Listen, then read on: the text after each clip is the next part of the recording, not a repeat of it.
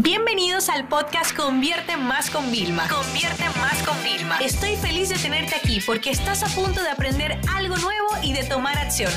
Así que prepárate para tu dosis diaria de estrategias, tácticas y herramientas para escalar tu negocio con fans, publicidad y contenidos. Hablemos de tu cliente portafolio, por si no sabes a qué me refiero exactamente. Hablo de aquel cliente con el cual nosotros vamos a trabajar con tal de obtener eh, un caso de éxito, de obtener, de obtener un testimonio, de validar nuestra metodología. Entonces, todos cuando comenzamos, no necesariamente eh, a trabajar en un área nueva, no, no, no, no, no, sino también cuando empezamos a, a probar un nuevo servicio necesitamos un cliente portafolio.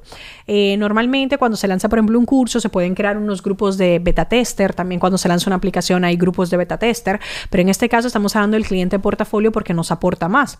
Es lo mismo de cuando tú llegas a trabajar en una empresa te asignan un proyecto, es un proyecto portafolio. Es un proyecto por el cual tu jefe va a saber que también tú haces las cosas, cómo te fue, cómo te desenvuelve y vas acumulando tus primeras medallitas y tus primeros hitos. Entonces, el cliente portafolio que está dirigido a si tú eres freelance, eh, si tú tienes una agencia, etcétera, valida o un nuevo servicio o valida tu nuevo eh, pilar, tu nuevo negocio de servicios o consultoría, etcétera, ¿no?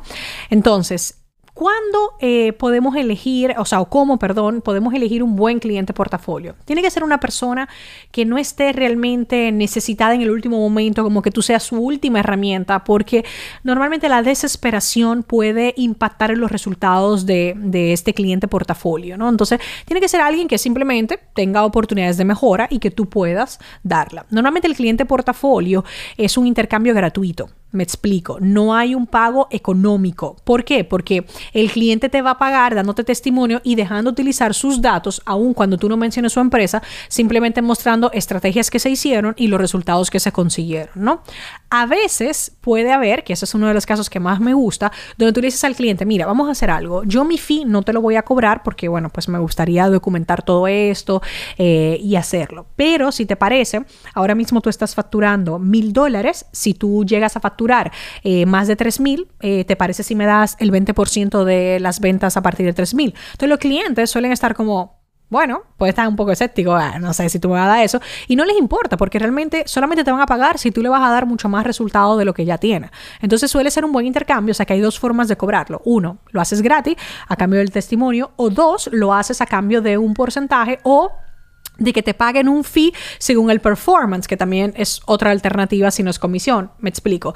Si tú consigues determinados resultados y esos resultados se ven repercutidos, pues tienes unos incentivos, unos bonos, por así decirlo, ¿no? Como hay, como por ejemplo em, en mi negocio el tema bonus, si se factura X, pues hay una hucha que se divide entre todos los que trabajaron, ¿no? Entonces, em, ¿qué, podemos hacer nosotros antes de trabajar con un cliente portafolio? Porque si tú de repente, ay, necesito validarlo y te lanzas a buscar el cliente portafolio y no estás preparado, no va a servir de nada. Por más que te dé un buen testimonio, no te va a servir. Lo primero que tenemos que tener es por lo menos el boceto de nuestra metodología, es decir, los pasos exactos que vamos a seguir para implementar el cliente, siempre dejando un poco de aire y flexibilidad para poder adaptarnos por si las cosas no salen como queremos, pero tenemos que tener un plan. ¿Ok? También tenemos que tener, por ejemplo, que esto lo, recomiendo, es una lista de esos potenciales clientes portafolios, ¿ok? Analizando los pros y los contra de trabajar. Y normalmente pueden ser tus amigos, tus familiares, amigos de tus amigos, que tú entiendas que puedan tener. No tenemos que tocar puerta fría, primero podemos tocar a nuestro entorno. Entonces, la idea es que contactes a cinco personas, ¿ok? Entonces, lo que vas a hacer de esas cinco, por ejemplo, uno o dos te hayan dicho que sí, empiezas a trabajar, sería genial, o sea, por no decir que sería perfecto que trabajaran, comenzaran a trabajar al mismo tiempo, pero es muy difícil porque igualmente en una propuesta económica hay un tiempo en que se tarda en aprobaciones y en empezar a trabajar, lo mismo pasa aún sea con tu cliente portafolio. Entonces, lo que vas a hacer, que yo te recomiendo, es una, eh, tener un documento donde vas documentando todo o sea, todo. Eh, día, o sea, y todo por día. No es eh, el 16 de abril, no. Es el día 1, el día 6, el día 7, todo lo que va pasando, todo lo que se ha hecho y todo lo que se va consiguiendo. Entonces tú haces una columna donde pones los días, otro es qué hicimos y qué se consiguió. Los primeros días no se consigue nada O sí, hay un hito que es haber lanzado, por ejemplo, un embudo. Es un hito, se hizo, ¿vale? ¿Y en qué día?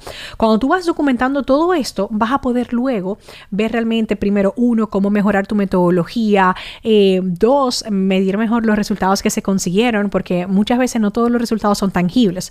Hay resultados intangibles o que no se pueden eh, poner números, ¿vale? ¿Por qué? Porque son resultados más específicos de un hito de que se hizo, se lanzó por primera vez, pero todavía no ha conseguido quizá los resultados y eso también es válido y eso nos va a ayudar.